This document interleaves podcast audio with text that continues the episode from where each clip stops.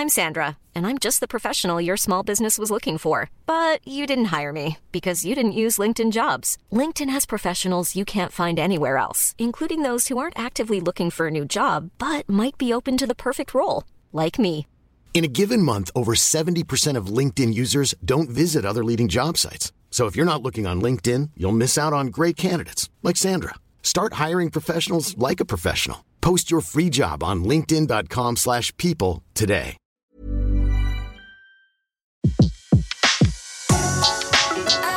Le meilleur de séances radio est maintenant sur We Love Cinéma. Retrouvez les portraits des personnalités qui font le cinéma sur Séance Radio, la radio de tous les cinémas par BNP Paribas.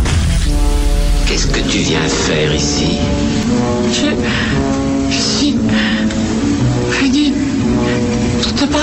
Stephen King a la réputation d'être l'auteur le plus adapté depuis 37 ans. Près de 50 de ses romans ou nouvelles ont fait l'objet d'une adaptation à la télévision ou au cinéma. Certaines sont brillantes, d'autres totalement ratées, d'autres encore continuent d'effrayer. Retour sur les plus emblématiques. Il y a d'abord Shining, la plus célèbre des adaptations de King, réalisée par Stanley Kubrick.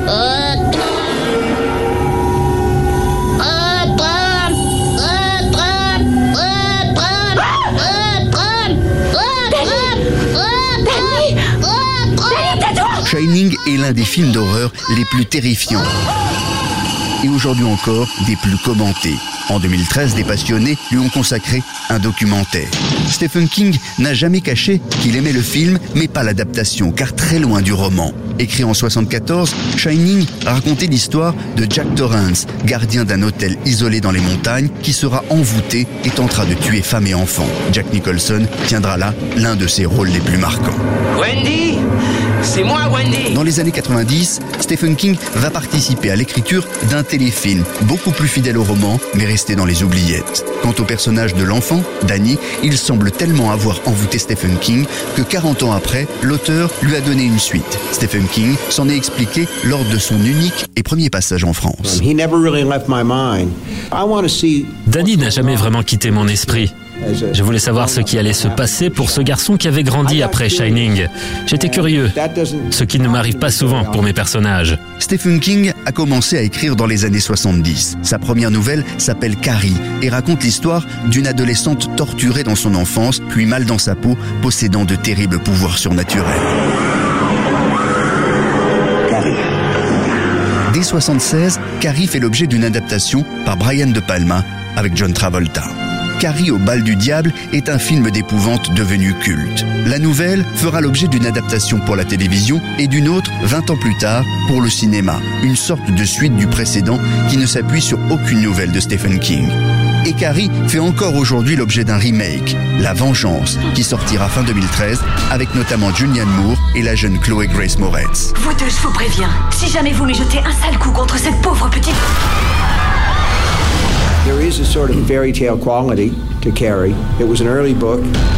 Il s'est passé pour Carrie comme un conte de fées au départ. C'est un livre que j'ai écrit très tôt. Le premier remake du film n'a pas été bien fait. But you're right. It's been done as a movie a couple of times. It's been done. Aux États-Unis, ça n'a pas vraiment été bien fait. Mais vous avez raison, Carrie a été décliné en toutes sortes de choses. Il y a eu plusieurs remakes, y compris un musical à Broadway, un immense show dont je n'arrive pas à m'expliquer le succès. J'attends avec impatience Carrie, le spectacle de marionnettes. En 75, Stephen King écrit Salem. Le thème des vampires de Salem va inspirer dès 1980 plusieurs adaptations plus ou moins réussies et plus ou moins liées au roman. De grands réalisateurs ont adapté du Stephen King. David Cronenberg notamment, qui tournera Dead Zone avec Christopher Walken. Aimé, Mais, mais, c'est le nom de ma fille je l'entends hurler de peur. Il y a le feu dans la maison. Votre fille est dans la maison. John Carpenter se frottera lui aussi à Stephen King en 1983 en adaptant Christine, l'histoire d'une voiture tueuse. D'accord. Montre-moi. Le réalisateur Frank Darabont a quant à lui adapté pour le cinéma Stephen King à trois reprises, en commençant par Les Évadés en 1994, puis La Ligne Verte en 99. Tu t'appelles John Café? Oui, patron. Comme le café. Sauf que c'est pas écrit pareil. Deux films qui racontent des histoires de prisonniers. Darabont adaptera ensuite The Mist en 2007, peut-être le moins connu des trois, mais l'un des plus angoissants. Qu'est-ce que c'est que ça?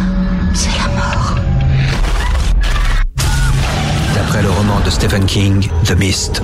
La nouvelle, qui a fait l'objet de la saga la plus importante, s'intitule Les démons du maïs. Entre 1985 et 2011, Les démons du maïs feront l'objet de huit films. Est-ce que tu peux me dire ce qui s'est passé? Est-ce que tu as vu quelque chose? J'ai vu le maïs. C'est bon, coupé. Reste pas Qu'est-ce que c'est que cette histoire de maïs, nom de Dieu? Arnold Schwarzenegger s'est lui aussi retrouvé dans une adaptation d'un film réussi. Running Man, sorti en 88 et signé par Paul Michael Glaser. Au générique, pourtant, on remarquera que Running Man est tiré d'une nouvelle de Richard Bachman, en fait l'un des pseudonymes de Stephen King. C'est une émission produite avec l'accord du ministère de la Justice Running Man, le jeu télévisé préféré de toute l'Amérique. Ben ça, c'est du spectacle. Enfin, Stephen King lui-même portera à l'écran et réalisera la propre adaptation de l'une de ses nouvelles en 1986, Maximum Overdrive. Si je souhaite réaliser un nouveau film, oh oui, j'adorerais diriger un nouveau film.